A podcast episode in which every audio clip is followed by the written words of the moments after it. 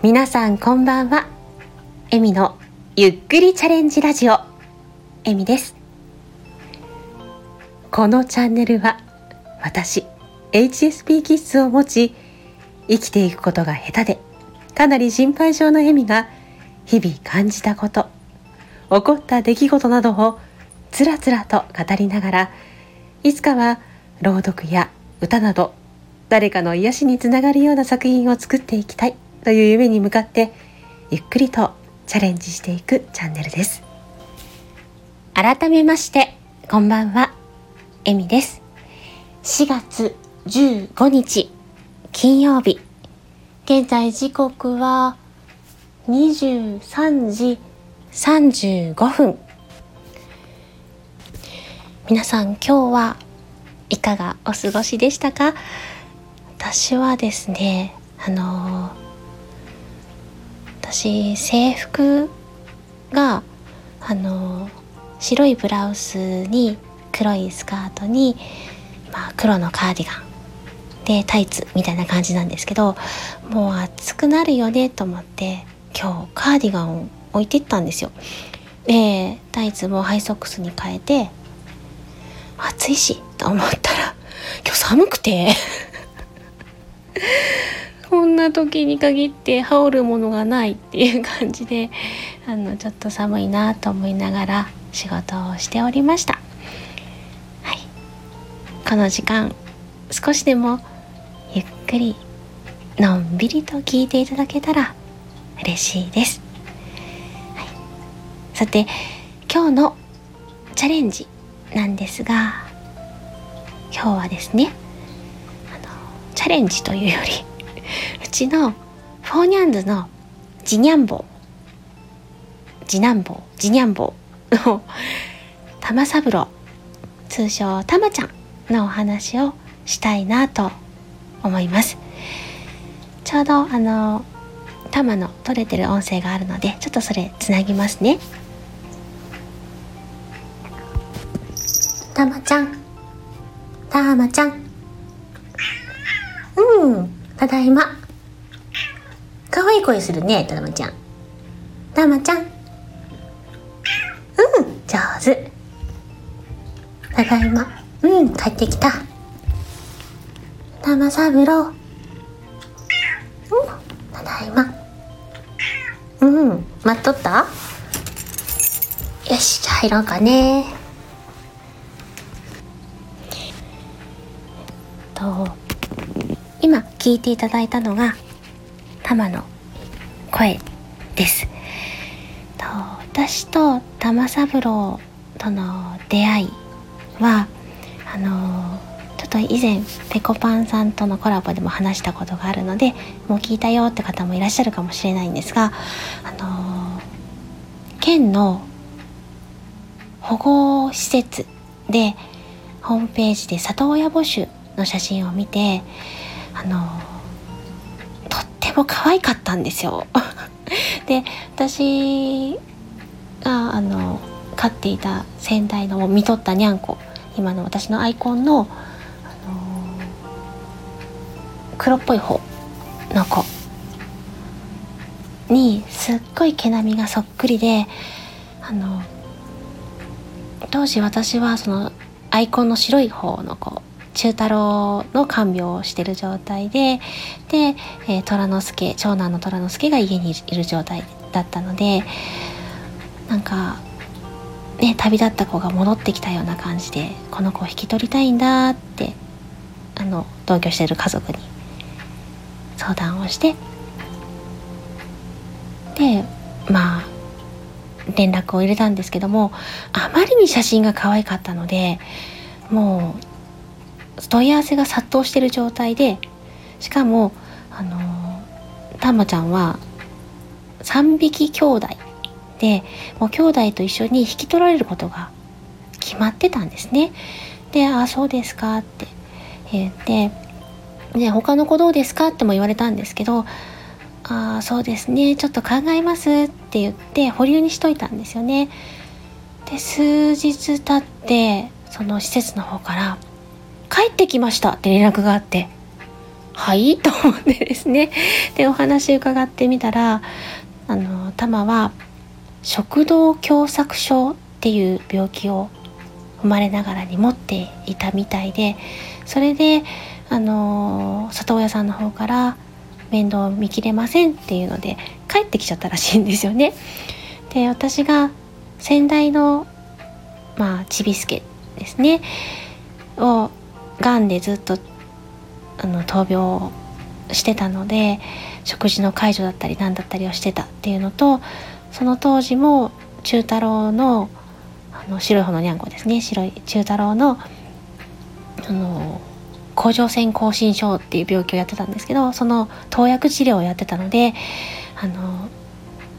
慣れてるんじゃないかって施設の方は思われたみたいで「お任せできませんか?」って言ってくださったんですよ。で私も預かるからにはあの幸せにしたいので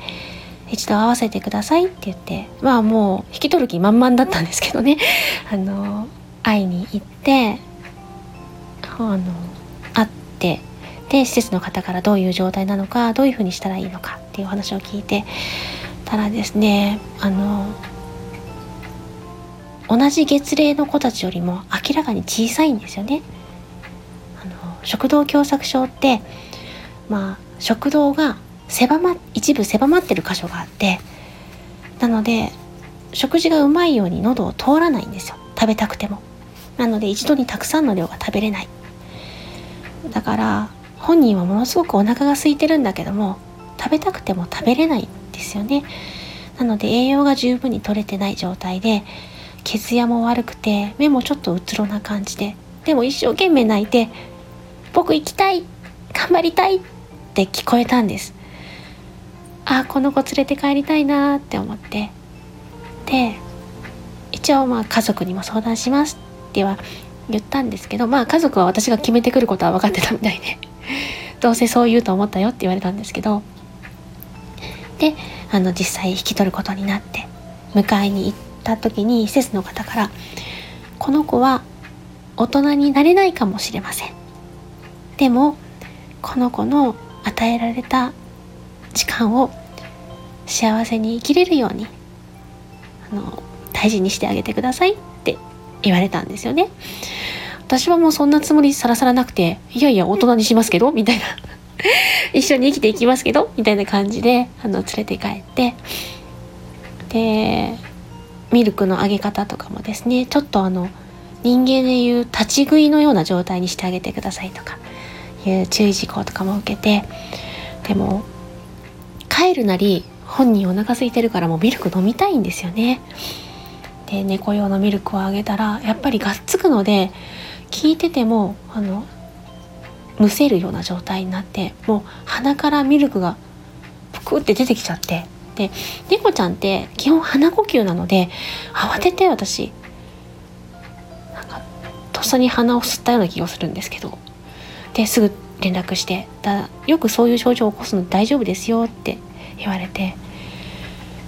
でまあ病院の予約もしてたので病院の先生にも見てもらってあ間違いなく食道食道狭窄症ですねっていうことで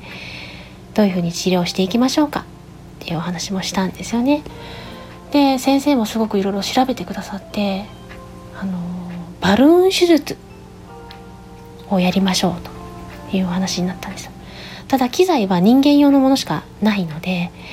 人間用の一番小さなサイズのを取り寄せるので待ってくださいであと本人があまりに小さいのでちょっと体力をつけさせるようにしてくださいっていう指示を受けてあのまあ猫用のミルクだけでは足りないのであの子猫用のねキトンケアかな？あの子猫のフードをそのままでは食べれないので砕いたり潰したりしてでそれをミルクで練ったりとかあのパウチの餌もとにかく細かくなるようにしてちょろ少量ずつあげるようにしてたんですけどもすぐむせるんですよね。頑張って食べようとしちゃって。でもで手術ができますっていう形になってあの食道にですねそのバルーンを入れてあの中で風船を膨らますんですよね。で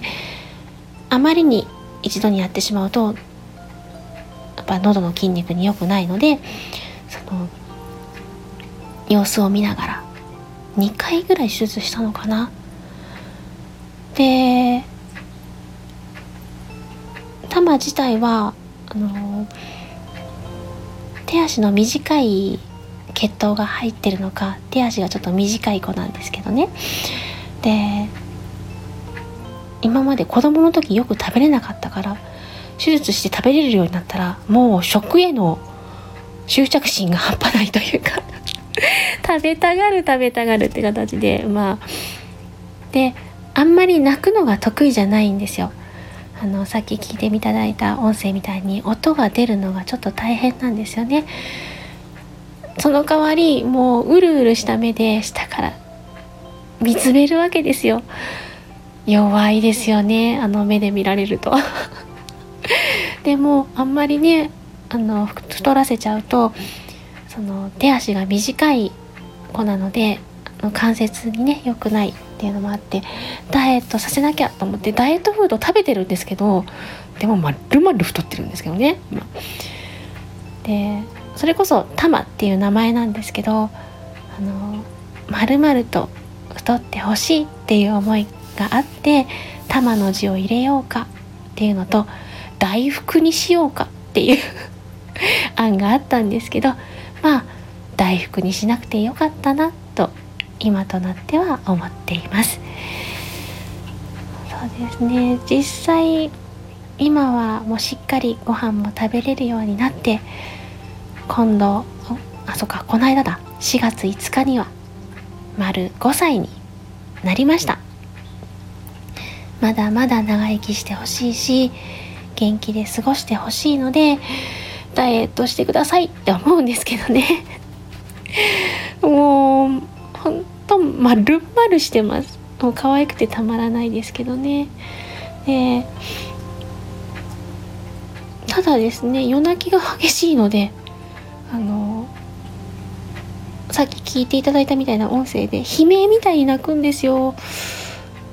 起きないわけにいかないでしょ。